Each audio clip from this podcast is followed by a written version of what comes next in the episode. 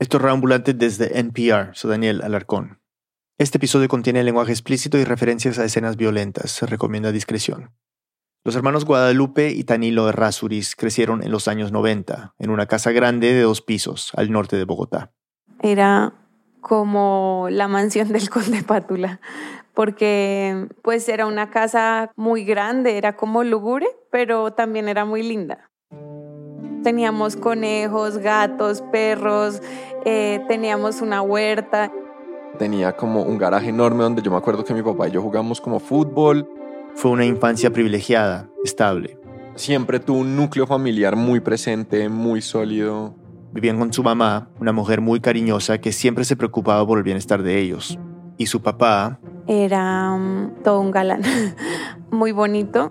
Pues era un hombre delgado, como moreno, de pelo negro, de gafas.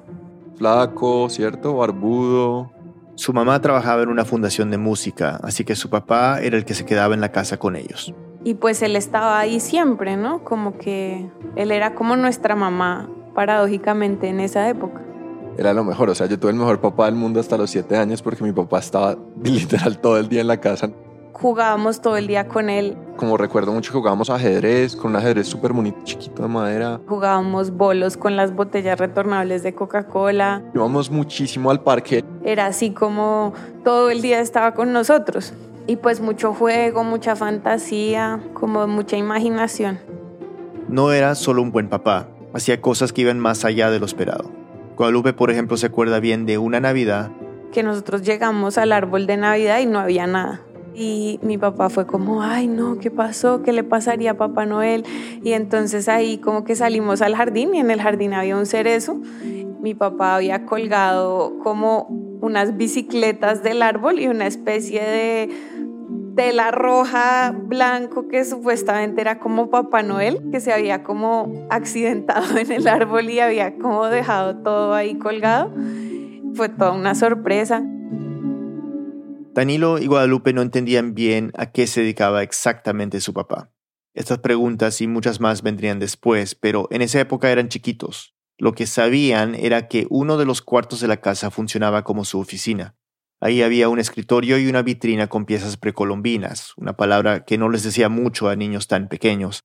También sabían que a veces su papá se iba unos días de viaje a buscar nuevas piezas para una galería de antigüedades que tenía su suegro, por cierto, aunque ya estaba claro en la ley que ese patrimonio le pertenece al Estado, aún no se había regulado el negocio.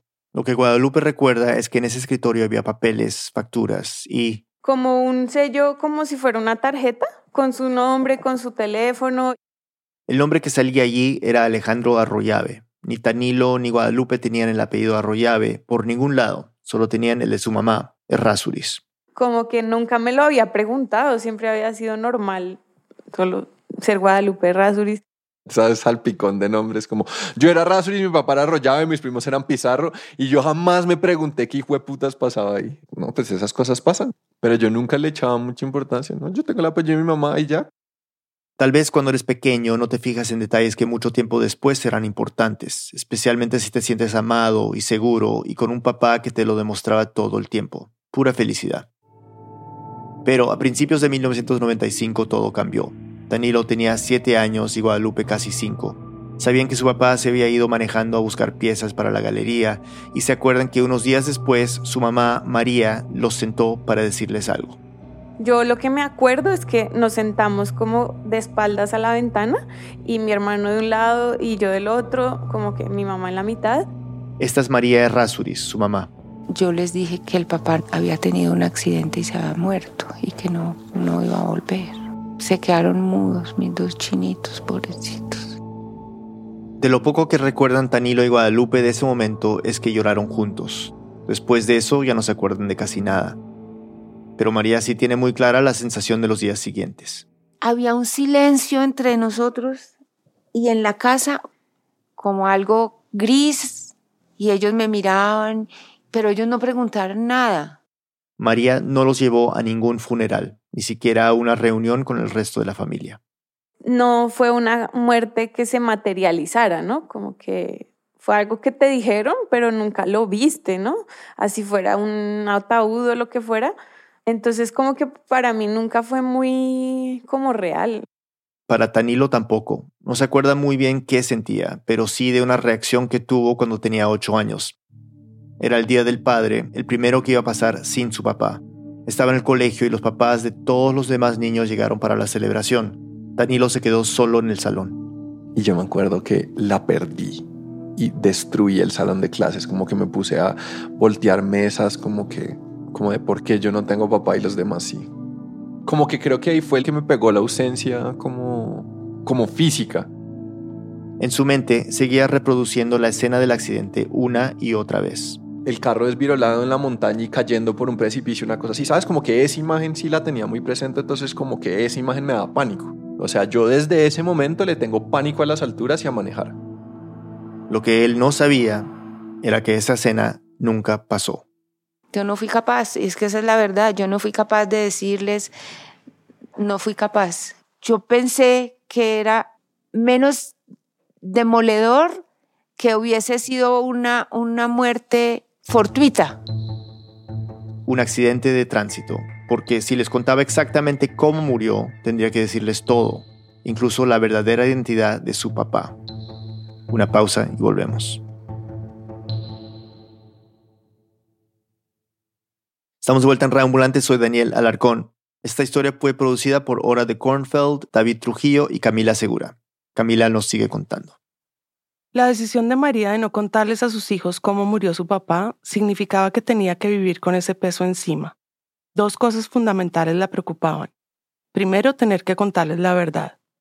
Desde el momento en que les dije lo que les dije, empezó a correr para mí un tiempo angustioso decir, bueno, va a llegar el día en que ellos tienen que saber qué fue lo que pasó realmente. Y segundo, encontrar la mejor forma de hacerlo. Yo lo hablé con mi terapeuta años, que si así, que si asá, que si le decía, que si no le decía. Yo estaba pendiente de cómo, cómo, en qué me podía apoyar yo para hablar de eso de una manera que fuera hasta poética, como que pudiera, nos pudiera permitir poner eso en un sitio como mejor, hasta que de repente, casi 10 años después de vivir con ese peso, la respuesta de cómo contarles llegó a ella cuando leyó el libro Las mujeres en la guerra, de Patricia Lara. Son varios relatos de mujeres relacionadas con el conflicto armado en Colombia. Una de ellas es la abuela paterna de Tanilo y Guadalupe, Margot León Gómez de Pizarro. Y aquí hay que aclarar algo. Esa parte de la familia de Tanilo y Guadalupe ha sido muy política. Desde muy jóvenes, cuatro de sus tíos empezaron a involucrarse de una u otra forma con movimientos de izquierda. Tiempo después, dos de ellos se radicalizaron al punto de militar en guerrillas. Yo sabía que mi tío Carlos era, pues había sido el comandante del M-19. Carlos Pizarro, del M-19, una guerrilla que estuvo activa entre los años 70 y 80. La fundó con otras personas después de haber desertado de las FARC. Nina, su hermana menor, también militó ahí. Guadalupe y Tanilo sabían sobre esa parte de la vida de sus tíos. Carlos se convertiría en una figura pública muy importante en el país. En 1990, después de que el M-19 dejara las armas, fue candidato a la presidencia. Unos meses después lo mataron en una situación que sigue siendo confusa, y para la izquierda democrática se convirtió en una especie de héroe, casi un mártir. Era muy común que la familia tocara el tema. De Carlos se hablaba, pero era como si hablaran como del presidente. Pues es que Carlos es, es como una figura de mostrar, ¿no? Por otro lado, de su papá nadie hablaba, prácticamente nunca, ni siquiera después de su muerte. En realidad no sabían casi nada de su vida, y pensándolo bien, en esa época no recuerdan ver fotos de él cuando era joven. Porque no hablamos de él, ¿sabes? Y uno cuando está en reuniones familiares, cuando se acaban los temas de conversación, uno solo habla del pasado. Pero cuando se hablaba del pasado nunca se hablaba de mi papá. Bueno, a lo mejor era porque él no se había metido en política y no era tan público como los otros hermanos.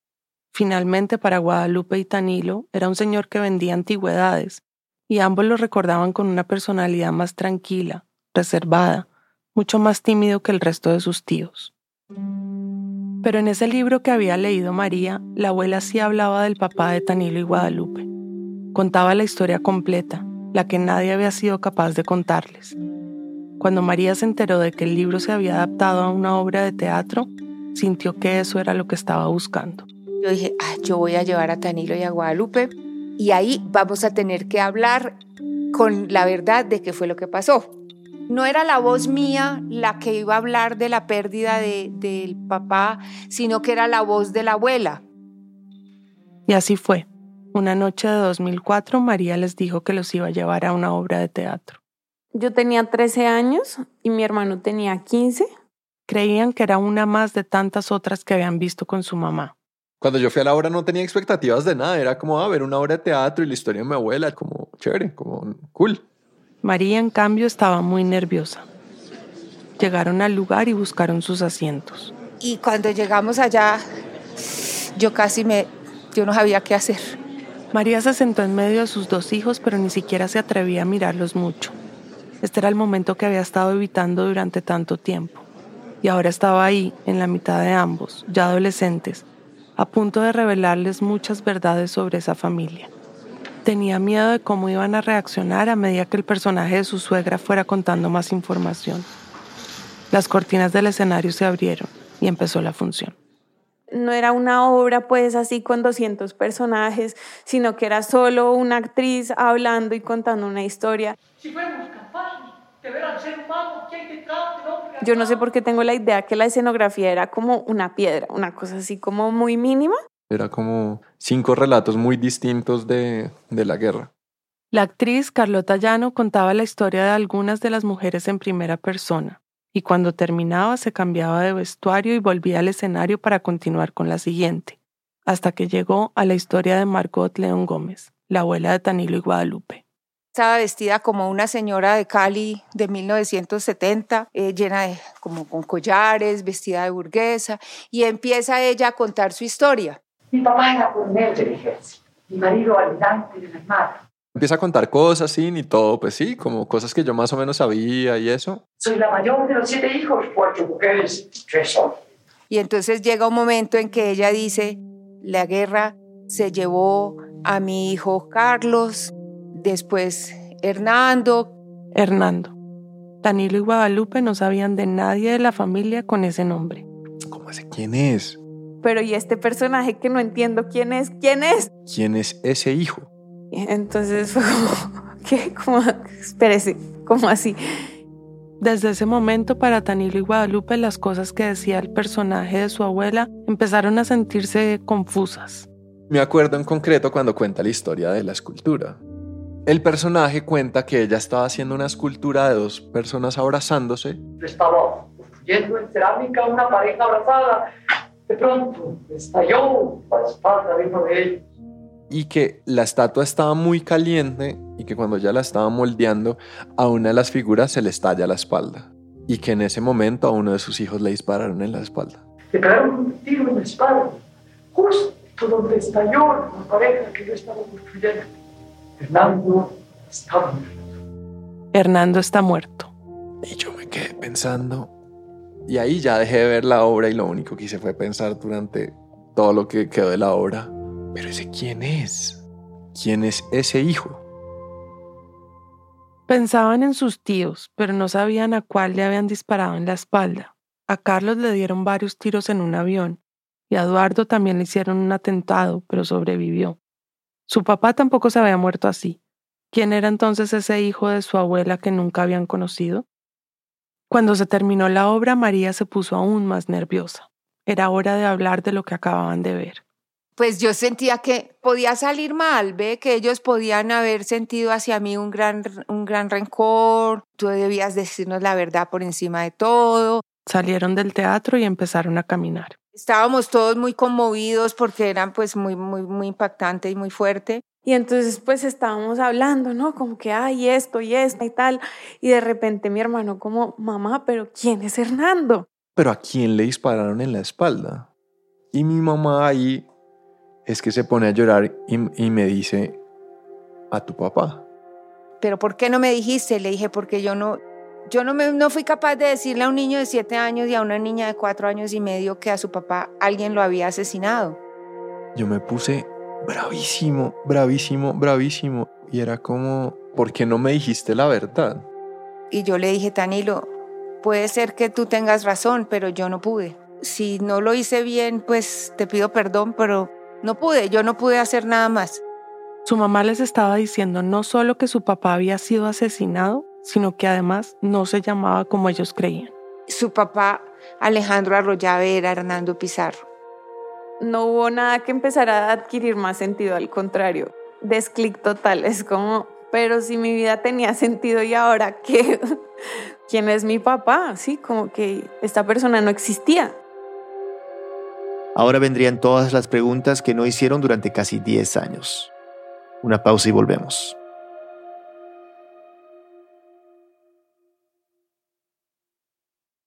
Estamos de vuelta en Reambulante, soy Daniel Alarcón. Camila Segura nos sigue contando. Después de tener esa corta pero brutal conversación en plena calle, Danilo, Guadalupe y María siguieron caminando hasta llegar a un restaurante cercano. María sentía que lo más difícil ya había pasado. Ya de aquí para adelante pues seguimos haciendo un duelo, pero estamos en, en la verdad y algo así sentí yo. Un alivio impresionante, no te imaginas. Pero mientras comían, Tanilo y Guadalupe trataban de empezar a entender esta nueva información, que además de tener otro nombre, a su papá lo habían matado, y por lo que lograban interpretar de la obra, también había sido guerrillero, como sus tíos. Siento que ahí fue el comienzo para mí, como de empezar a preguntarme, bueno, ¿cómo así? ¿Quién era? ¿Sabes? Como que se plantó una semilla. Las preguntas de sus hijos no pararían ahí, por el contrario, se convertirían en una búsqueda para tratar de organizar las piezas del rompecabezas de su historia familiar. La primera fue que María conoció a Hernando en Cali en 1970. Ella tenía unos 16 años y él 18. Estudiaban en el mismo colegio y solían frecuentar un cineclub. Muy buen mozo, muy tímido, eh, hablaba poco, pero era una persona como tranquila, ¿ve? como suave, muy reservada, Siempre fue muy reservado. Se hicieron muy amigos desde entonces, nada de noviazgo. Pero en 1972 se distanciaron durante 11 años. En ese tiempo María se fue a Francia a estudiar. Hernando se quedó en Cali y en la universidad, con sus hermanos, entró a la JUCO, Juventud Comunista Colombiana. María también entró en más detalles. Les contó que no supo nada de Hernando durante esos 11 años que estuvo en Francia, pero que cuando regresó y lo volvió a ver, se enteró de que había entrado con su hermano Carlos a las FARC y hasta había pasado un tiempo en la cárcel. También les dijo que por esa época Hernando se había salido de esa guerrilla y había fundado una disidencia llamada Frente Ricardo Franco. María se acuerda bien de la reacción que tuvo cuando se enteró de todo esto. Yo dije, ay, qué barbaridad, ¿en qué está metido Hernando por Dios? Muy impactante fue para mí volver a verlo en, esas, en esa situación, ¿no? Pero a María le gustaba mucho Hernando y sabía que era mutuo. Yo no sé si yo estaba loca o... Pero pues que, que nada, yo creo que nosotros de niños tuvimos como un, un enganche emocional muy grande y eso pesó más que, que la racionalidad de, no sé, nos enamoramos y decidimos que íbamos a hacer una vida común, hasta donde pudiéramos. Con toda esta nueva información que le estaba dando su mamá, Guadalupe quiso investigar más por su cuenta. Empezó a buscar entre cajas y papeles viejos. Encontré un montón de cédulas y de pasaportes con nombres diferentes. Tenía un montón de fotos que eran como él disfrazado. Se tomaba fotos disfrazado de mujer y después volvía al tiempo y llegaba disfrazado de anciano.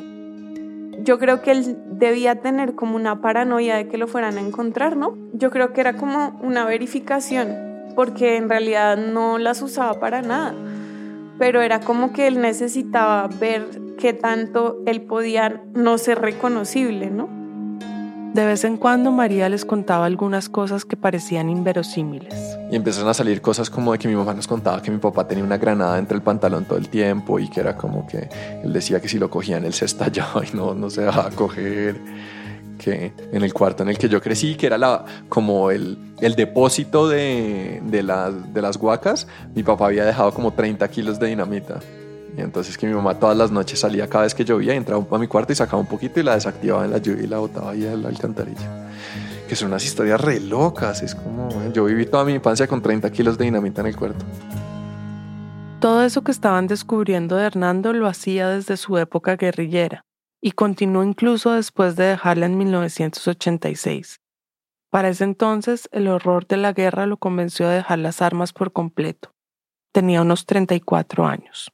En ese momento me dijo muy claramente que él no iba a militar más en el Ricardo Franco, que su decisión era retirarse. Y así fue. Pero dejar la guerra no es fácil, y menos sin acuerdo de paz de por medio. Igual tenía que esconderse por su historia criminal. Lo estaban buscando de todas partes y en esa época tan dura del conflicto, las posibilidades de tortura y hasta desaparición forzada eran altas. Para María fueron obvios los traumas que le habían quedado a Hernando. Yo creo que había momentos en que él quería morirse, ¿sabe? Hablaba muy poco, muy poco, muy poco, como si estuviese enfermo de algo que tú no sabes qué es, algo así. Él no era la misma persona que, que yo conocí de niña. No era fácil lidiar con esa situación. Aún así, María decidió seguir ahí, con él. Pero esto tenía unas implicaciones.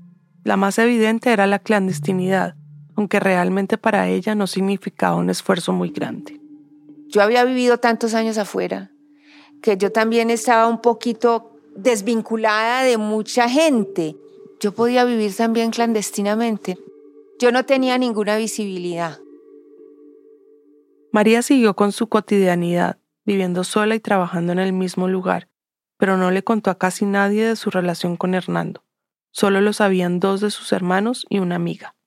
Y bueno, incluso ahora, María sabe que mucha gente no entenderá su decisión, construir una vida con un hombre como Hernando. Pero las vidas humanas son tan únicas e irrepetibles. Lo que tú decides en un momento dado está está determinado por tantas cosas. Hernando por su parte se mudó a una casa pequeña a las afueras de Bogotá. Él ya sabía bien cómo esconderse y desde antes de dejar la guerrilla tenía otra identidad. Ese nombre no lo escogieron, simplemente se presentó la oportunidad de tener una cédula legal de una persona que amaba Alejandro Arroyave. Tenía pasaporte, todo legal. Es que la clandestinidad tiene sus reglas. Pero más allá de la nueva identidad, para estar completamente a salvo, tenían que tener el menor contacto posible con otras personas. Nosotros eh, teníamos una vida pública mínima, mínima. Trataban de hacer planes fuera de la ciudad o salir en las noches para evitar encontrarse con alguien. Poco a poco se fueron acostumbrando a esa vida, pero la paranoia de Hernando nunca se fue del todo. La tarea de María también consistió en ir desmontando ese miedo y convencerlo de que sí era posible tener una vida más tranquila. Uno se va como, yo no sé si eso es como una anestesia para poder vivir o realmente si uno está como tranquilo la vida fluye mejor, no sé, yo no, no tengo una respuesta realmente. Y de alguna manera funcionó. Tan seguros se sentían que decidieron tener un hijo. En enero de 1988 nació Tanilo y eso cambió mucho la situación. Yo creo que eso para él fue un gran aliciente y una como un bálsamo después de todo ese dolor de la guerra y de todo eso. Ya habían pasado dos años desde que Hernando se había salido de la guerrilla, y ahora que tenían un hijo les pareció que sí podían vivir los tres en Bogotá. María fue haciendo un poco más pública su relación, aunque con cuidado. Sus papás estaban viviendo en Chile en ese momento, pero habían conocido a Hernando en la adolescencia.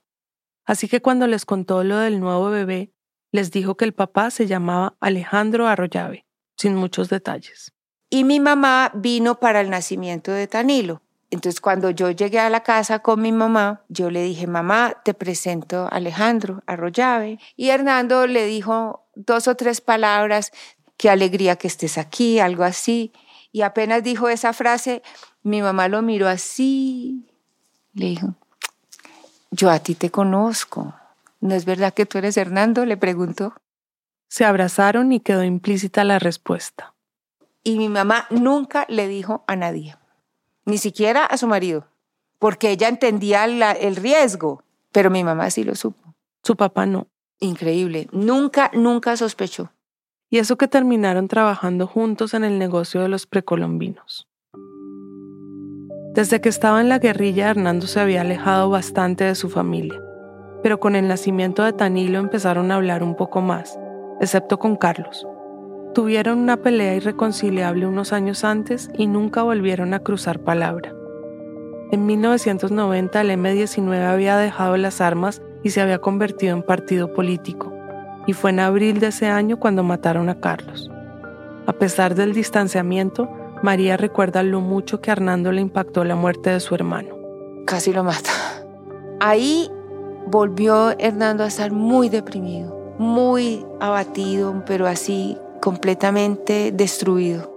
Pero unos meses después nació Guadalupe y había que seguir con una vida normal dentro de lo posible, a pesar de que cargaban ese pasado. Yo tenía una apuesta de que el amor nos iba a salvar a todos. Yo pensaba que con eso iba a ser suficiente para sobrevivir. En 1994 llegaron a esa casa grande donde tienen los mejores recuerdos.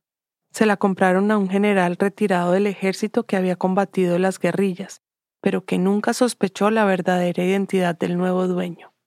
Pero ese pequeño mundo, donde se sentían relativamente seguros, era delicado. Sabían que podía estallar en cualquier momento. Por eso tomaron ciertas precauciones, como decidir el apellido de los hijos. Lo hablamos y lo decidimos así porque si yo no tenía la patria potestad de los niños por, por, el apellido, en caso de cualquier emergencia, de cualquier situación incontrolable, yo no podía sacar a los niños de aquí. Y la situación incontrolable llegó en 1995, solo un año después de haberse mudado a la casa. Danilo tenía siete y Guadalupe casi cinco. En febrero, el ejército capturó a la cabeza del frente guerrillero en el que estuvo Hernando. Había un gran riesgo de que el siguiente fuera él. Él se asustó, yo creo, y por protegernos a nosotros dijo, no, yo me tengo que ir de aquí. No les contaron detalles a los niños, solo que se iba a un viaje de trabajo. María sí sabía que estaría en la casa de otro exguerrillero, al norte de Bogotá. La idea era que se iba a quedar ahí hasta que la situación se calmara. Antes de irse le recordó una promesa que ya le había hecho. El día que me cojan me hago matar, porque desaparecido no, no voy a dejarte en esa angustia total para siempre. Y así fue. A los pocos días llegaron a esa casa por él. Y lo sacaron de la casa y lo mataron en la calle.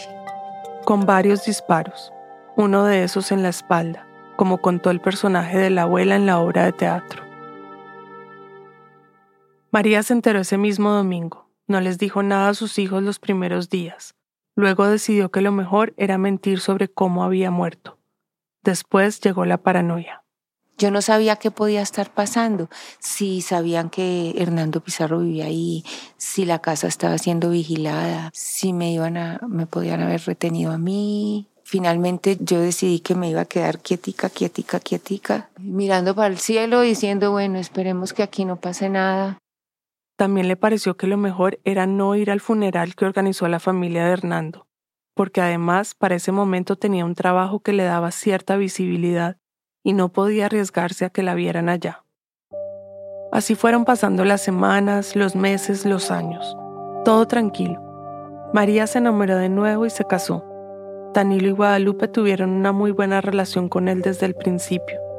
Tuvieron una vida en paz hasta que llegó la obra y empezaron a enterarse de la verdad. Creo que a partir de la obra yo empecé a atar cabos, obvio, como que mirando atrás siempre habían pistas.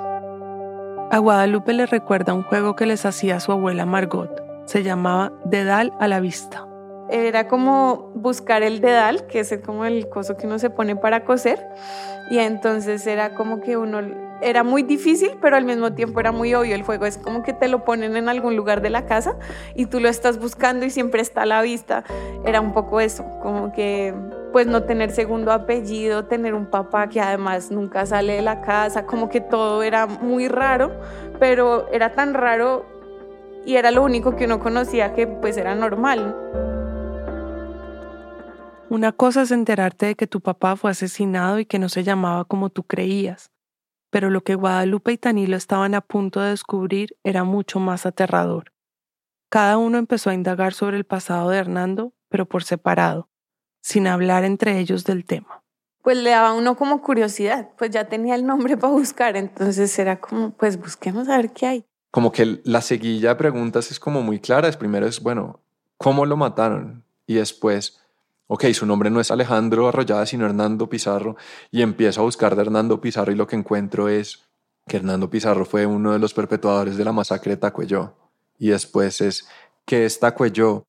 La masacre de Tacuelló, entre noviembre de 1985 y enero de 1986. Vamos pues con la información sobre el genocidio en el departamento del Cauca. Hoy, importantes sectores sociales y políticos del país seguían indagando por la matanza de más de 100 personas cuyos cadáveres han sido desenterrados de fosas comunes. Nuestros enviados especiales a la fría y montañosa región de Tacuelló, Cauca, fueron testigos de la... Guadalupe y Tanilo por separado se enteraron de que el Frente Ricardo Franco, el que ayudó a fundar su papá, hizo una especie de purga dentro de sus filas. Guerrilleros del Frente Ricardo Franco serían los autores de la masacre de acuerdo a las versiones de colonos de la región. Según esas versiones, los altos mandos torturaron y mataron durante unos dos meses a cientos de guerrilleros a su cargo. Supuestamente eran infiltrados del Ejército Nacional y hasta de la CIA. Y pues básicamente como que esta gente estaba pues en un estado de locura así, pues como un estado extremo. Aparentemente ellos como que pues interrogaron y torturaron a unos y esos soplaron a otros y esos otros a otros y así fue como esto se fue volviendo pues esta masacre de 164 personas. En dos kilómetros de radio han sido sepultados los cuerpos de niños, mujeres y hombres. Junto a los cuerpos se han encontrado prendas militares con la sigla FRF, lo que hace presumir que los muertos son del mismo frente Ricardo Franco. El noticiero que grabó esta nota fue hasta Tacuello unos días después de que empezara la masacre. Guadalupe encontró esta entrevista que le hicieron a alias Javier Delgado, el comandante del frente y compañero de su papá. Fusilamos, ajusticiamos a 164 es el total hasta ahora de entre los detenidos. Algunos de ellos no lo hemos fusilado, pero el total fue 164. Y posiblemente serían más muertos porque en la nota se ven algunos hombres muy jóvenes caminando en fila, encadenados. Parecía que los estaban alistando para matarlos. En esta pregunta el periodista menciona a Hernando. Algunos dirigentes de otras organizaciones guerrilleras dicen que usted, Javier Delgado y Hernando Pizarro se han enloquecido y que han matado a de gente sin, sin darse cuenta. ¿Qué puede decir al respecto?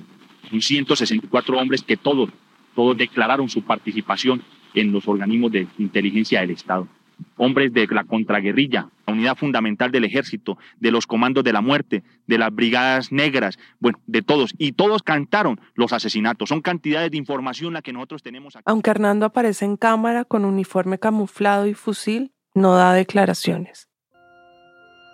En su investigación, Guadalupe también encontró testimonios de víctimas. Hay una sobreviviente de Tacuello que ella básicamente dice que mi papá estaba como en un estado de shock y de alienación, así como, como que era una persona que estaba de repente en una esquina sin poder moverse.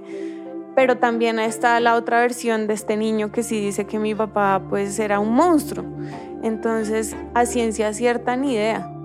Ese niño del que ella habla es un sobreviviente de la masacre que tenía 11 años cuando el frente lo reclutó. Durante semanas vio cómo iban matando y matando gente a su alrededor. Entre más información encontraban, más les costaba asimilar todo esto. Más era el horror. Uy, hay cosas terribles que dicen sobre mi papá, sobre Tacuello, ¿no? Como, como leer eso y pues no entender, ¿no? Como que, como que no me hacía sentido, pues porque yo había vivido con mi papá y era una persona tan amorosa y después empezar a ver que es que eso tiene pues tanto de ancho como de largo. A mí solo me duele, como... Como que... no sé. Como que esto no debería pasar nunca y ya, como... Sí, no sé. Sí, como que no hay palabras, ¿sabes? Como... Sí, no. Creo que no hay palabras para eso. A pesar de que Tanilo y Guadalupe ya tenían varias piezas del rompecabezas, les faltaba una importante, entender cuál fue la historia de su mamá con Hernando. María ahora sí estaba dispuesta a contarles toda la verdad. Les dijo que había empezado su relación seria con él más o menos seis meses antes de la masacre, que gracias a un amigo periodista pudieron contactarse de nuevo y que la comunicación era por cartas, porque así era más seguro. A finales de 1985 se enteró de lo que había pasado en Tacuello, pero la información era tan confusa y tan poca que no tenía ni idea de Hernando. Y yo inicialmente pensé que a él lo habían matado en Tacuello, porque como no había información de nada, y siguió sin saber de Hernando durante los siguientes tres o cuatro meses, hasta que finalmente recibió su llamada. Había salido de Tacuello y le propuso que se vieran. Ahí María supo que no era una víctima de la masacre, sino todo lo contrario. yo no, no podía entender, no podía creer, no podía dilucidar, no, no podía entender. María aceptó encontrarse con él, pero más con la intención de confrontarlo que de otra cosa. Eran muchos muertos, y si Hernando era el segundo al mando, tuvo que haber estado involucrado de alguna manera. Cualquiera que haya sido, era igual de horrible. Cuando lo vio, fue directo al grano. Y le pregunté enérgicamente, diciéndole, que, que, ¿cómo así? ¿Qué, ¿Qué tenía para decir? Yo le decía, pero es que no pueden ser 100. ¿Cómo así que 100 infiltrados? Pueden ser 20, 30, no sé, pero ¿están seguros de que ustedes hicieron eso y que lo que ustedes hicieron no fue una equivocación monumental? ¿Que estaban matando gente inocente? Pero Hernando no reaccionaba. Es que él estaba mudo, no podía decir nada, nada, nada, nada. Como que no sabía qué había pasado realmente, ¿ve? Pero él estaba como, te estás ahogando en un, en un lago y sales y, y el primer momento tú qué sientes, Na- no sabes dónde estás parado. María lo vio tan mal, tan derrotado, que quiso cuidarlo. Yo lo quería muchísimo. Y sufría tanto, pues que yo, yo ahí me quedé. Yo pensaba que el amor lo podía rescatar. En medio de distintas conversaciones, María también les habló a Tanilo y a Guadalupe de un sentimiento particular, uno que tuvo justo cuando se enteró de la muerte de Hernando. me entró como una culpa porque me emparejé con un hombre de la guerra. Terrible, terrible. Ya saben que es una culpa que su mamá ha cargado durante años. Y mi hermana le dijo algo así como lo único que nosotros podríamos decirte es gracias por ser feliz para que nosotros pudiéramos ser felices. Y sí, María trató de ser feliz por ellos, para cuidarlos, para protegerlos. La misma razón por la que decidió inventar la ficción de la muerte de Alejandro. A los cuatro años y a los siete años, a ti te pueden contar una historia, tu mamá o tu papá, pero esa historia se puede transformar de tantas maneras en, el, en la mente y el corazón de un niño que uno no sabe eso que puede generar. Esto nos hace pensar en las mentiras con las que crecemos. Por un lado están las que permiten que la infancia esté llena de fantasía, como el ratón Pérez, el hada de los dientes o un Papá Noel que baja por la chimenea o que se estrella contra el árbol del jardín. Pero por otro lado están las mentiras que nos protegen de las verdades más duras y a veces incomprensibles, y de que tal vez parte de la función de ser padres es ir haciendo agujeros, poco a poco, en esa burbuja en la que crecen nuestros hijos, hasta que se revienta y aparece la verdad. Cuando a Tanilo y a Guadalupe se les explotó su burbuja, les tocó empezar a asimilar dos historias muy distintas. Mi papá era ángel y demonio, y eran las dos. Yo tengo dos papás, pues un padre, Hernando Pizarro, y un papá, Alejandro Arroyave. Como que se disociaron dos personas, ¿no? Era como Hernando que había estado en Tacuello, ¿sí? Eso es como, es un psicópata, es un perverso, es un monstruo, ¿no? Pero después cuando ya uno dice, ah, es que es mi papá, uno se cuestiona, ¿sí? Que ¿Será que sí es un monstruo? Mm, mi papá no era un monstruo. Ambas cosas como que no pegan, ¿no? Y con los años es como, como que te preguntas, ¿cómo será que yo tengo eso en mí? ¿Será que soy como un monstruo? ¿Sabes? Como yo tratar de entender qué de él como tengo en mi, como en mi ADN y en mi existencia. Una persona puede ser varias. Hernando y Alejandro eran dos personas distintas y a la vez eran la misma. Han pasado casi dos décadas desde que vieron la obra, pero todavía están lidiando con esta verdad. En el último año ha habido como un movimiento interno muy fuerte porque antes yo podía como contar esto y como muy no siento nada y ahora es como que como que tengo que pensar en esto, tengo que como que hay unas preguntas que no están resueltas, hay unos sentires que quizás estaban como muy callados o como negados. No ha sido sencillo vivir con estas dos historias, con estas dos versiones de su papá. Y algunos días sin darse cuenta del todo, es más fácil, quizá incluso necesario, alejarse de Hernando. Yo no viví la muerte de Hernando, yo viví la muerte de Alejandro. Y en ese sentido es tan real como cualquier historia, ¿sabes? Como, como, como, cualquier cosa, entre comillas, verdadera. La, como la muerte que me acongoja es la muerte de Alejandro. Y lo va a hacer hasta, que, hasta el día que me muera.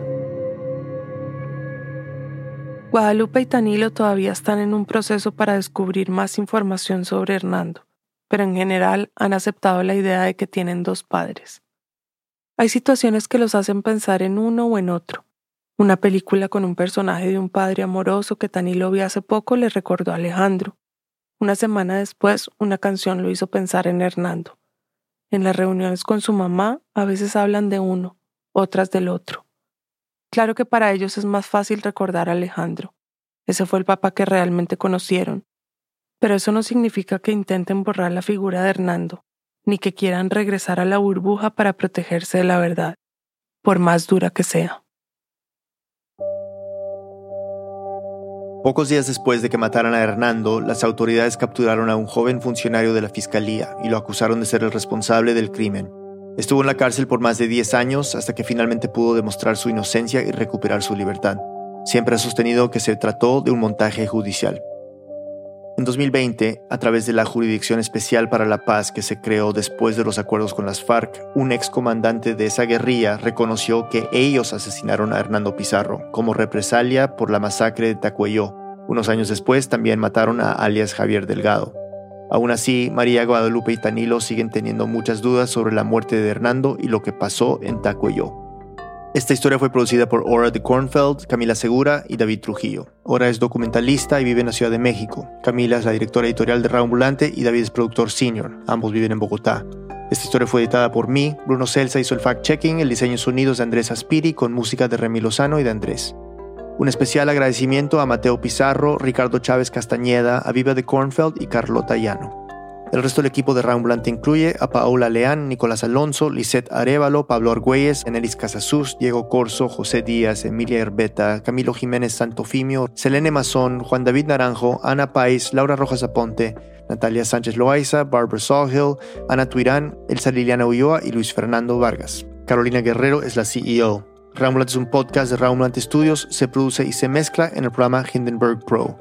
Rambulante cuenta las historias de América Latina, soy Daniel Alarcón, gracias por escuchar.